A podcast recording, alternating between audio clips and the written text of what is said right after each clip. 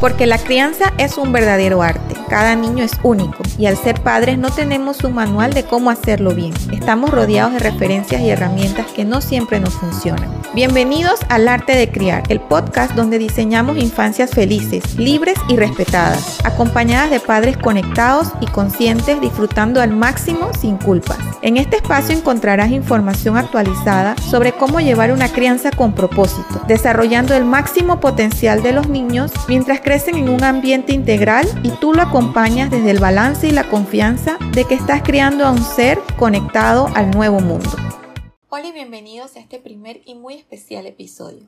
Hoy es mi cumpleaños y con mucha intención preparé este lanzamiento para celebrarlo junto con mi primer aniversario como emprendedora. Soy Altaira y hace un año que me lancé al mundo digital con muchas ideas en la cabeza en busca de servir ha sido un camino de muchísimo aprendizaje, retos y miedo que solamente he podido superar gracias a que en ese camino encontré mi propósito, que hoy puedo definir como el diseñar infancias libres y felices aplicando la arquitectura y la disciplina positiva. Sí, soy arquitecta de profesión. He trabajado por más de 12 años diseñando proyectos para otros de forma independiente. Y hace casi cuatro años que empecé a diseñar el proyecto más importante de mi vida. El ser madre me cambió por completo me mostró el verdadero significado de vivir tomando decisiones y acciones conscientes. Así que entré al mundo de la maternidad buscando toda la información para ser una mamá informada, cumplir con todos los manuales y las últimas recomendaciones. En el camino descubrí que era un tema que me apasionaba muchísimo, así que fui más allá. Me certifiqué en disciplina positiva, filosofía Montessori y algunas otras corrientes que ya te iré contando. Tras aplicarlo con mi hijo Gael, me di cuenta que la crianza no es la lactancia, ni el baby led weaning, ni el colecho.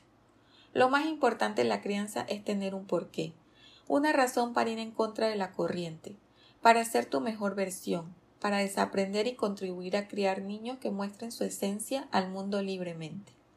Y así nació la Escuela de Crianza con propósito, una plataforma 100% online donde actualmente ofrezco asesorías, cursos y programas para ayudar a las familias a diseñar o mejorar su estilo de crianza por medio de mis tres pilares, de los cuales aquí en el arte de criar te voy a estar compartiendo para que puedas acompañar la crianza desde el balance, disfrutando al máximo sin culpas y con mucha seguridad de tus acciones. Estos pilares son un ambiente que promueva el sentido de pertenencia, confianza e independencia, y aquí me vas a escuchar hablar mucho de un ambiente exterior como también un ambiente interno. El siguiente pilar son las actividades, que nos permiten conectar y dar presencia, desarrollar ese máximo potencial de forma integral. Estas actividades promueven el aprendizaje natural en casa, de forma sencilla y funcional, trabajando la seguridad, concentración y autonomía. Y el último pilar, que aunque no me gusta decir que alguno es más importante que otro, en la experiencia es el que más retador puede llegar a ser. Y es nuestro rol de padres, desde el acompañamiento, guía y modelo. Trabajar en dar amor y respeto sin condiciones, encontrar nuestro balance y saber cuidarnos para cuidar es sin duda el mejor regalo que los hijos nos vienen a dar. Creo firmemente que la primera infancia es la base para un adulto feliz, seguro, libre, capaz de hacer realidad sus sueños. Y no te lo digo porque lo leí en un libro, sino por mi propia experiencia.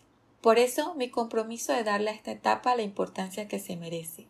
No son años para entretener, son años para cultivar una semilla en un suelo fértil, darle los cuidados y el ambiente que necesita para que crezca y se desarrolle. Y allí es en donde el diseño juega un papel muy importante. Te voy a contar por qué. En mi trabajo como arquitecta mis clientes me solían decir Queremos una casa que tenga tantas habitaciones, baños, cocina, sala. Incluso traían imágenes de referencia de estilos que les gustaban. Yo tomaba esa información y la pasaba a un diseño inicial, que íbamos puliendo por varias reuniones hasta llegar al diseño final, que iba a ser construido. De este proceso aprendí dos cosas muy importantes que tienen que ver con la crianza.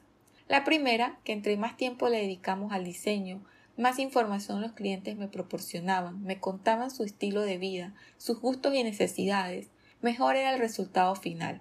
Ellos siempre tenían en su mente esa imagen 3D del proyecto con la que tomaban el resto de las decisiones. En la crianza esa imagen 3D es el propósito. Y lo otro es que ningún diseño es igual. Aunque dijeran nos gusta el estilo clásico, moderno, minimalista, siempre, siempre lo ajustamos a ellos. Y de esto se trata la crianza, de crear tu propio arte y estilo. Así que si conectas con este mensaje y quieres empezar a tomar pequeñas acciones que te lleven a desarrollar tu propósito, creando el mejor ambiente para tu peque, te invito a que te suscribas y compartas con tus compañeros en la crianza. Antes de finalizar, te quiero compartir una pequeña y muy significativa acción para que vayas conectando con ese propósito, porque en este espacio no solo te quiero inspirar, también te quiero motivar a actuar, que es cuando podemos ver resultados. Esta primera acción se trata de conectar con ese propósito. ¿Has escuchado el ejercicio del mood board o tablero de inspiración? Es muy común hacerlo para inicios de proyectos. Allí se plasman las ideas iniciales, imágenes, frases de referencia de lo que nos gustaría. Pues te invito a que hagas el mood board de tu crianza. Toma un momento para escribir una lista de cualidades, habilidades, rasgos de personalidad que te gustaría modelar en tu peque. Por ejemplo, responsabilidad, felicidad, empatía. Escribe de 10 a 15. Puedes agregar imágenes o dibujos. Incluya también cómo sería tu parentalidad ideal, cómo te gustaría sentirte cada día, cómo quieres afrontar cada reto, cómo es el ambiente familiar. Al final observa y conecta con lo que has plasmado y dale una intención. ¿Por qué esto es importante para ti?